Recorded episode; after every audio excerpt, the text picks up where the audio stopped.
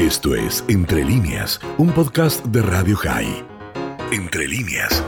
Agustín Echevarne es eh, economista, muchas veces hemos charlado con él por temas de la actualidad económica y lo seguiremos haciendo en el tiempo, pero hoy queríamos preguntarle, a propósito de la muerte de Bernie Madoff, qué es, cómo son estas estafas piramidales, cómo es que la gente supuestamente más preparada o por lo menos con más posibilidades cae en estas, eh, en estas estafas, porque queda claro que eh, eran redes donde no es que caía la gente pobre con sus pocos, eh, con, sus pocos ahorros, era gente de mucho dinero. ¿Cómo estás, Agustín? Dani Salzman te saluda.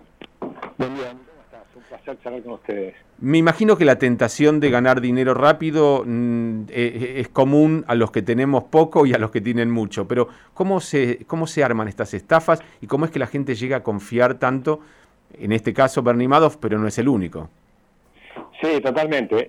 este es un tema muy antiguo y tiene también que ver con el, con el juego, ¿no? El deseo de ganar y también hay, hay gente que, que les atrae el juego, incluso cuando saben que van a perder.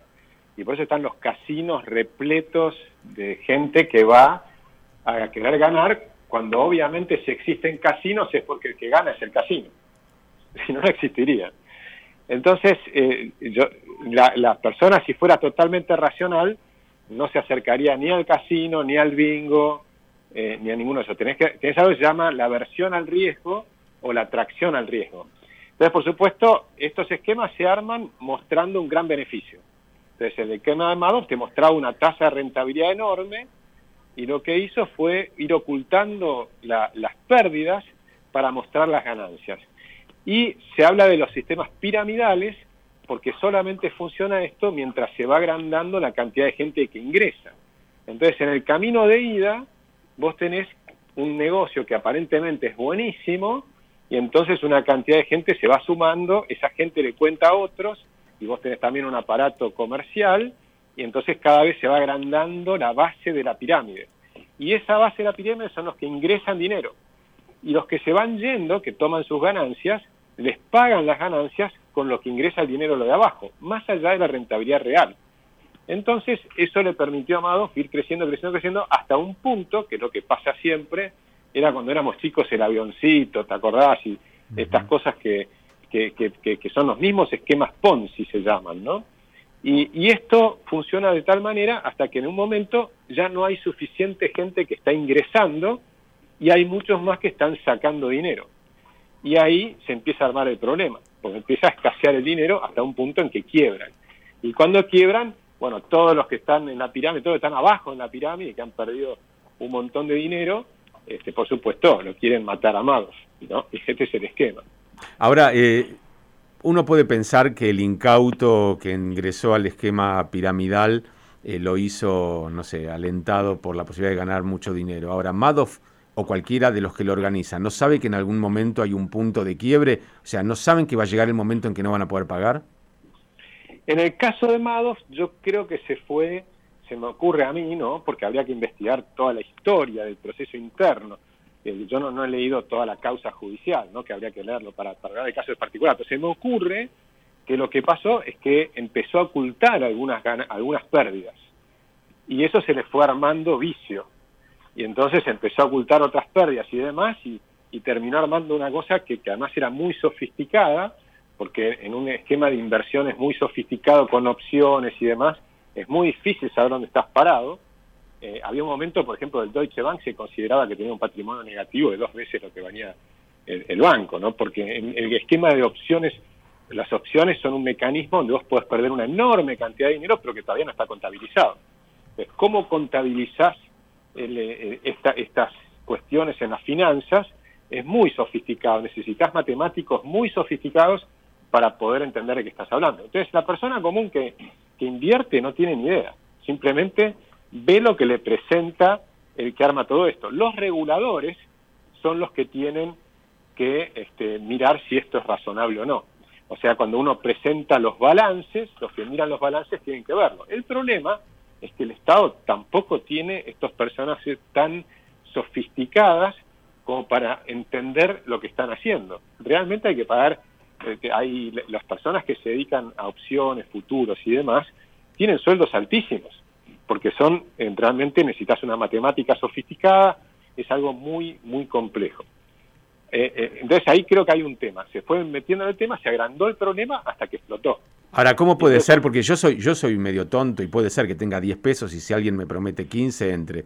Pero aquí había bancos y los bancos conocen estos sistemas y, pueden percibir el momento en el que, en el que esto se puede quebrar. Lo digo porque eh, muchas veces hablamos de, de los telares, y yo, bueno, es que en general son personas que entran con poco dinero o, con, con, lo que yo considero poco dinero en comparado con lo que le hizo Madoff, y bueno, cuando salen, salen perjudicados en poco dinero o, en un dinero razonable, pero los bancos, o sea, acá estamos hablando de miles de millones de dólares.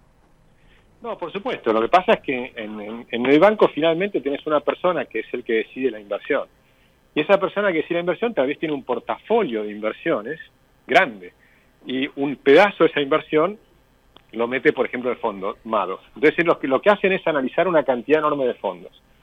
Pero cuando analizas los fondos, analizás el management, analizás lo que te están mostrando, pero no te pones a analizar cada una de las operaciones que hacen y, y la contabilidad de cada una de las operaciones que hacen. Yo no creo que lo decía, no lo mire ningún banco. Mirás la performance, mirás las características del management, es mucho de credibilidad y, de análisis de los números que te presentan. Entonces, si los números son falsos, entonces es muy difícil que un banco también se dé cuenta. O sea, son analistas de riesgo y demás. Lo que hacen es la diversificación del portafolio. Esa diversificación de portafolios te permite minimizar el riesgo porque invertís en muchas cosas diferentes. Entonces, sí, Madoff se te cayó, pero tenés muchas otras inversiones que te están rindiendo bien. Otras personas creen, en cambio, que es mejor analizar muy en profundidad a dónde estás invirtiendo, y ese es el modelo, por ejemplo, de Warren Buffett. Warren Buffett estudia muy en profundidad las empresas donde invierte, entonces en vez de tener un portafolio inmenso que va cambiando todo el tiempo, lo que hace es invertir en algunas empresas y conocerlas cada vez más. Entonces invierte durante décadas en Coca-Cola, en American Express y demás, conoce el management, empieza a entender si se cambia alguien del management, alguien que se muere o que, que trata de ver si esta persona que ingresa realmente es igual de buena que la anterior. Por ejemplo, te cuento, un, yo manejaba en un momento fondos de, de terceros, ¿no? Y teníamos un hedge fund muy exitoso en eh, eh, español y el que manejaba el hedge fund realmente le fue muy, muy bien. Nosotros manejamos un pedazo chiquitito que eran las, las inversiones en mercados emergentes. Y, este, y en un momento, este hombre nos empezaba a contar que estaba, eh, eh, eh, que por ejemplo, lo había contratado a Schumacher un fin de semana para que le enseñe a manejar una Ferrari a 300 kilómetros por hora. Entonces, cuando, y, le había pagado, no sé, 100 mil dólares o lo que fuere. Y entonces, ahí me digo, bueno, este hombre que era un fanático, fanático de los mercados, que no perdía un minuto, empezó a tomarle el gustito a otras cosas en la vida. Entonces, conocer eso, ¿quién lo sabe? Pues vos mirás la performance anterior, pero no significa que sea lo mismo que la performance futura. Entonces es muy difícil. Pero hay un tema que me gustaría charlar contigo, que es el, mayor Ponzi Scheme de la historia. El mayor esquema Ponzi de toda la historia. ¿Te interesa? Sí, claro, escucho. Bueno, es el sistema de jubilación. y, y, ese es el de jubilación obligatoria. Porque acá no es que nosotros ponemos nuestro dinero porque estamos buscando una cantidad de, digamos, de, de premio gigantesco porque somos angurrientos o lo que fuera. El esquema de jubilación es un esquema Ponzi. Fue diseñado como un esquema Ponzi por Bismarck en a fines del 1800. Eh, y Bismarck lo que hizo fue, él tenía 60 años. La gente se moría en esa época a los 47 años. Y entonces imagínate la pirámide. Lo que hizo es todo el mundo aporta y solamente se llevan el dinero los pocos que van a morir por arriba de los 60 años. Entonces, todos aportan, el Estado, es decir, el gobierno, es decir, Bismarck, para, se recibía todo el dinero de los aportantes, y él sabía, porque es cuando el cálculo de los matemáticos, los actuarios y demás, que iba a tener que devolver un poquito de ese dinero a los que superaban los 60 años. Entonces eso le daba al Estado un montón de dinero con el cual empezar el famoso estado de bienestar. Y ahí viene esa famosa ficción de que el Estado te puede resolver los problemas.